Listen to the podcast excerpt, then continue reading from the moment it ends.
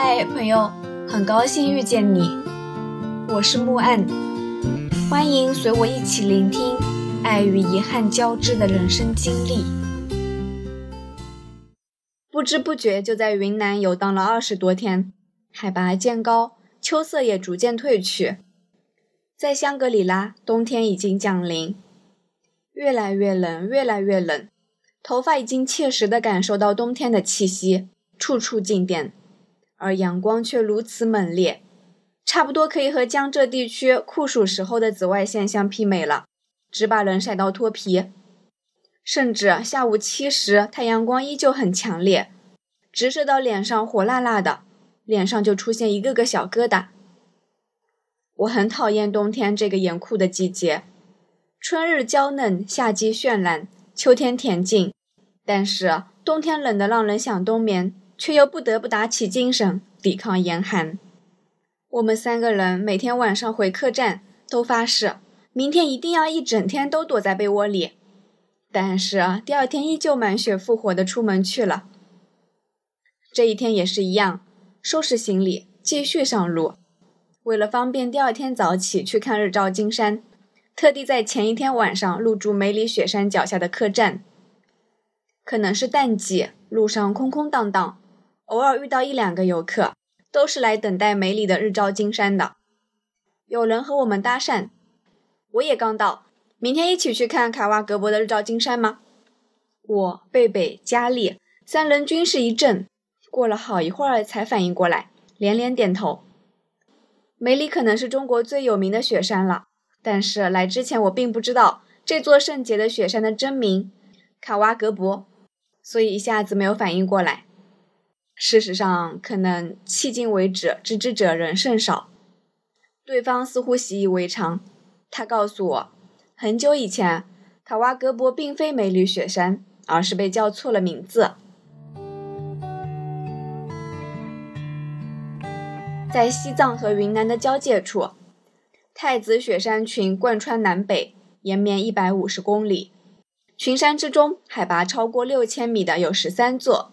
因此又被称为太子十三峰，但实际上梅里雪山所指的并不是卡瓦格博所在的太子十三峰，而是指在太子雪山北面的一座小山脉。那座小山脉在当地被称为梅里雪山，山脚下的一个村庄也被称为梅里石。真正的梅里雪山主峰叫另一个名字。这个错误主要源于我国六七十年代的全国大测量。当年，一支解放军测量队到了德清，在与当地人的交流中，误把卡瓦格博所在的太子雪山记作了梅里雪山，并在成图后如此标注出来。一代一代人就这样错误地流传下来，从此太子雪山就变成了梅里雪山，这个名字也彻底压过了藏传佛教八大神山之一的卡瓦格博。这些知识是我从未听说过的。于是，对这位小姐姐的崇拜之情犹如滔滔江水，延绵不绝。几人在客栈大厅坐下来聊了半宿。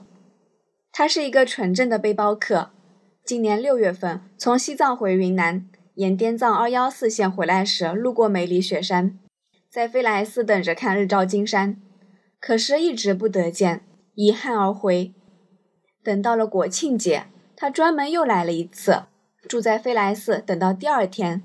依旧不可见。两次在飞来寺的天气都很晴朗，但梅里十三峰从早到晚都处在云雾之中，真是隔窗闻漫雪，咫尺落天涯。他还随身带了藏地地图，展开来指给我们看。我瞪大了眼睛，看他带了那么多装备，真是又羡慕又嫉妒，暗暗发誓，以后我也要随身带上一张地图。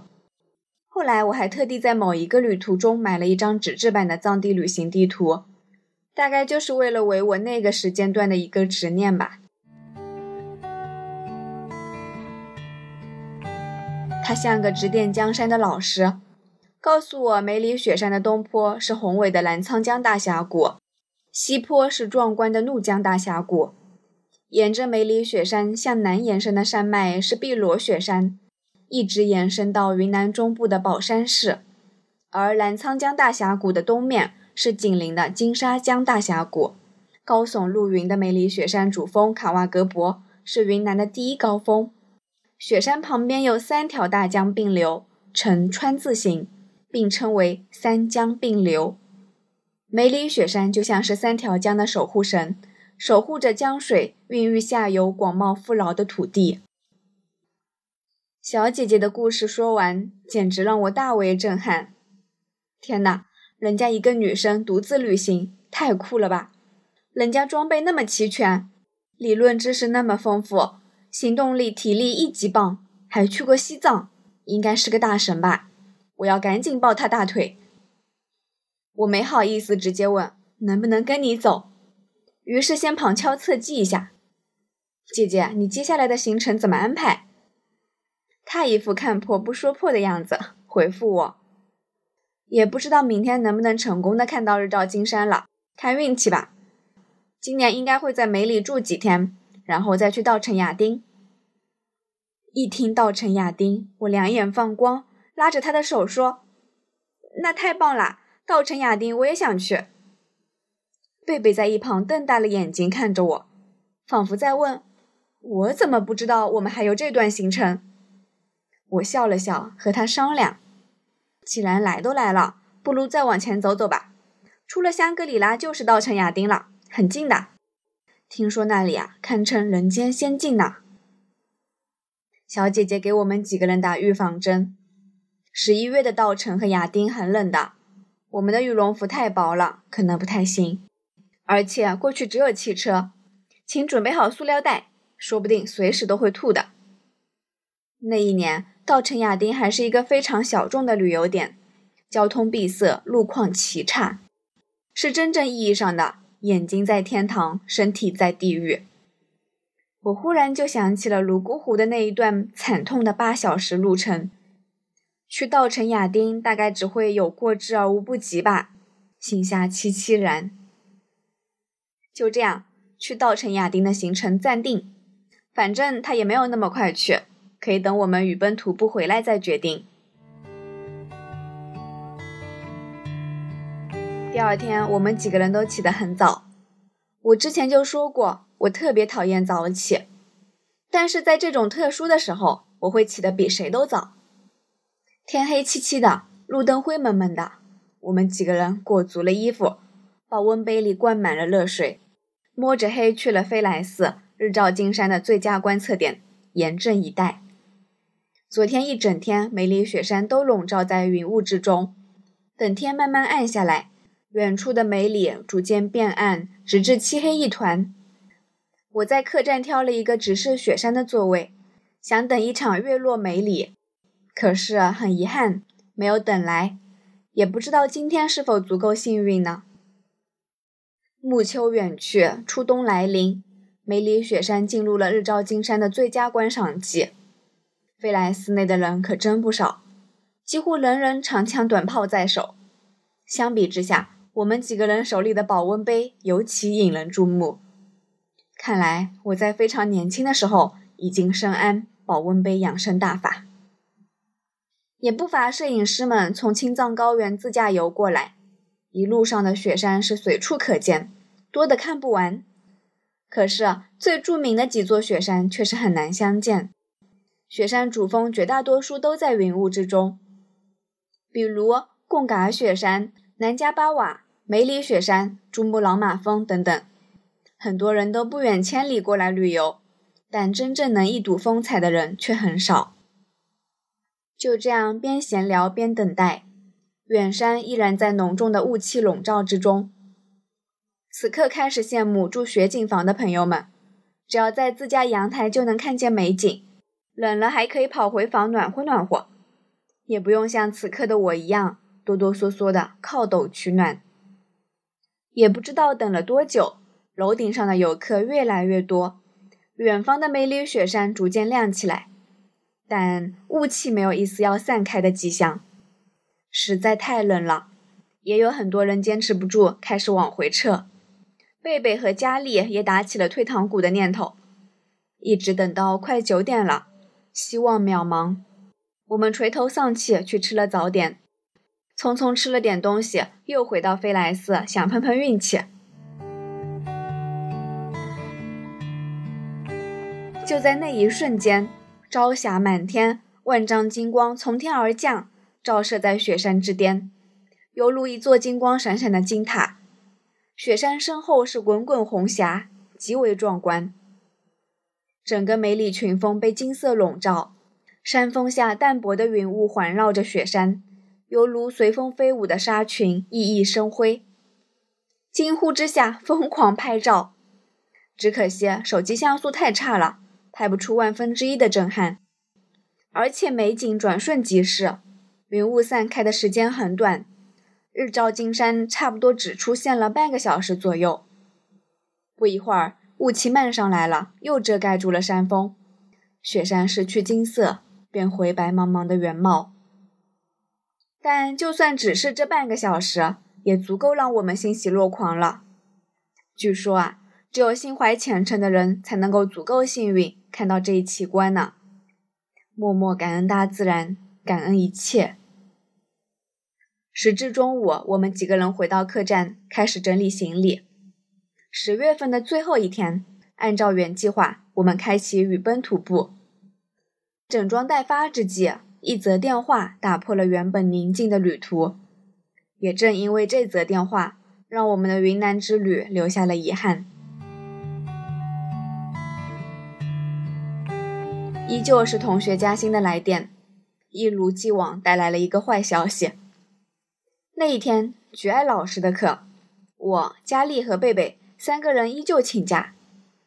请假的理由是三个人吃坏肚子了，昨天连夜去了医院。上次的理由是家中有事，或者是家里的长辈结婚了之类的。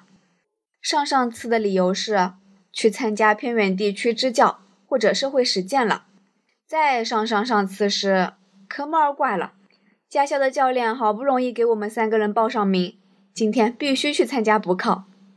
这个理由倒也不算太假，至少贝贝的确是挂了三次的科二才通过的。那天呢，也的确是接到了教练的电话，让他赶紧去学车。至于贝贝为什么考那么多次都通不过，我也实在是难以理解啊。大概学车是很多朋友的一大噩梦吧，